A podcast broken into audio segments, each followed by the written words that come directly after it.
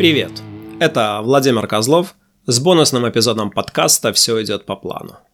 В этом эпизоде я хочу поговорить о своем поколении. Это, пожалуй, звучит несколько пафосно, и все же... Мое детство и юность совпали сначала с дремучим застоем, потом с реформами в стране под лозунгами перестройки и гласности, которые привели не только к крушению коммунистической системы, но и к распаду СССР. Можно сказать, э, что я принадлежу к перестроечному поколению.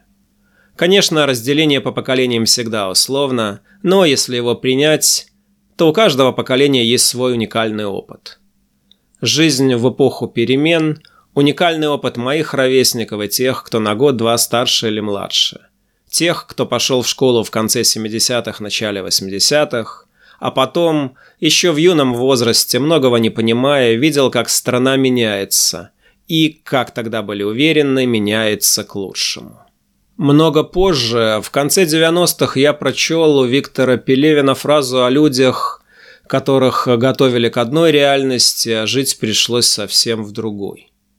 За аутентичность цитаты не поручусь, и сейчас найти ее я не смог. Возможно, я ее додумал, переформулировал или подогнал под собственные мысли.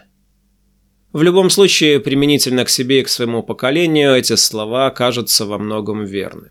Уже в нулевые годы в Москве я разговаривал с одним своим одногодкой, и он сказал, «Нашему поколению не повезло».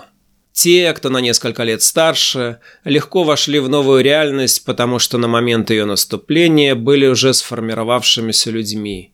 Закончили или заканчивали институты, начали заниматься бизнесом, и многие стали, например, миллионерами, а кто-то даже олигархами. Те, кто младше, жили уже в другой парадигме, полностью капиталистической в которой нужно получить хорошее образование, а потом ты легко найдешь работу, например, в иностранной компании. А мы оказались где-то между ними. Согласился я с ним лишь отчасти. Успех, выраженный в деньгах и прочих критериях капиталистической системы, меня не слишком интересовал. Да и, как я уже сказал, разделение по поколениям достаточно условно. Еще одна формулировка, также по-своему условная – последнее поколение, родившееся в СССР. Она из издательской аннотации к моему роману «Варшава». Конечно, к такой формулировке легко придраться. Родились при существовании СССР еще и многие, кто в любом случае принадлежит к более поздним поколениям. И все же, что общего было у людей моего поколения, и как это могло повлиять на нашу последующую жизнь?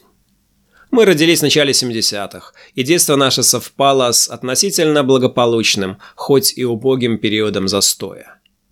Первой половине 80-х, еще не особо осознавая, что происходит в стране, мы наблюдали смену престарелых генеральных секретарей ЦК КПСС. Один за другим умерли Леонид Брежнев, Юрий Андропов и Константин Черненко.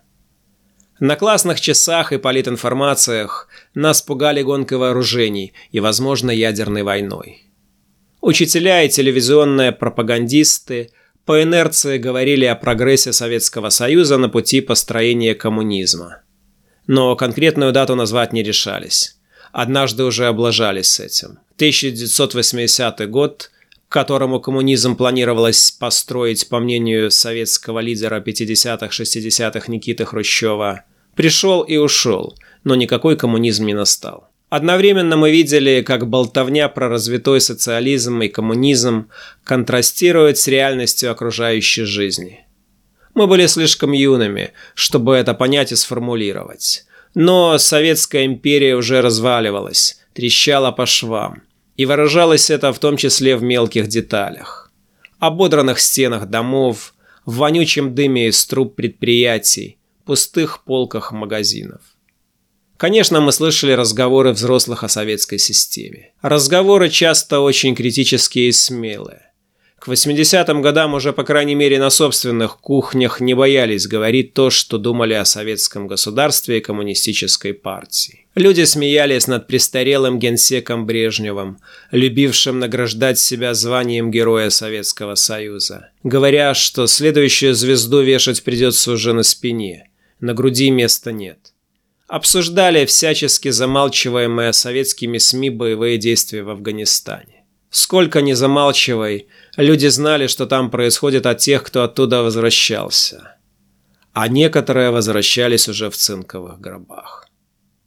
С начала 80-х в армию забирали даже студентов, независимо от наличия военной кафедры в ВУЗе, и каждому советскому пацану моего возраста теоретически угрожало попадание в Афганистан. Только в старших классах школы, когда советские войска вывели, стало понятно, что меня это уже не коснется. Реформы, объявленные Михаилом Горбачевым, который на фоне своих престарелых предшественников казался супермолодым и энергичным, конечно, воспринимались надеждой и энтузиазмом. В этом было преимущество жизни в перестроечном СССР. Изменения были медленными, многое вокруг оставалось таким же, и, как потом стало ясно, измениться не могло. Но был эмоциональный подъем, были надежды. А когда тебе 15, 16, 17 лет, ты скорее веришь в то, что что-то изменится к лучшему, чем в более позднем возрасте. Тем более, что на каких-то уровнях изменения были заметны. На пластинках государственной фирмы «Мелодия» выходили альбомы еще недавно запрещенных групп. Публиковались книги авторов, бывших в СССР под запретом. Да и общая атмосфера переставала быть такой затхлой, как в первой половине 80-х.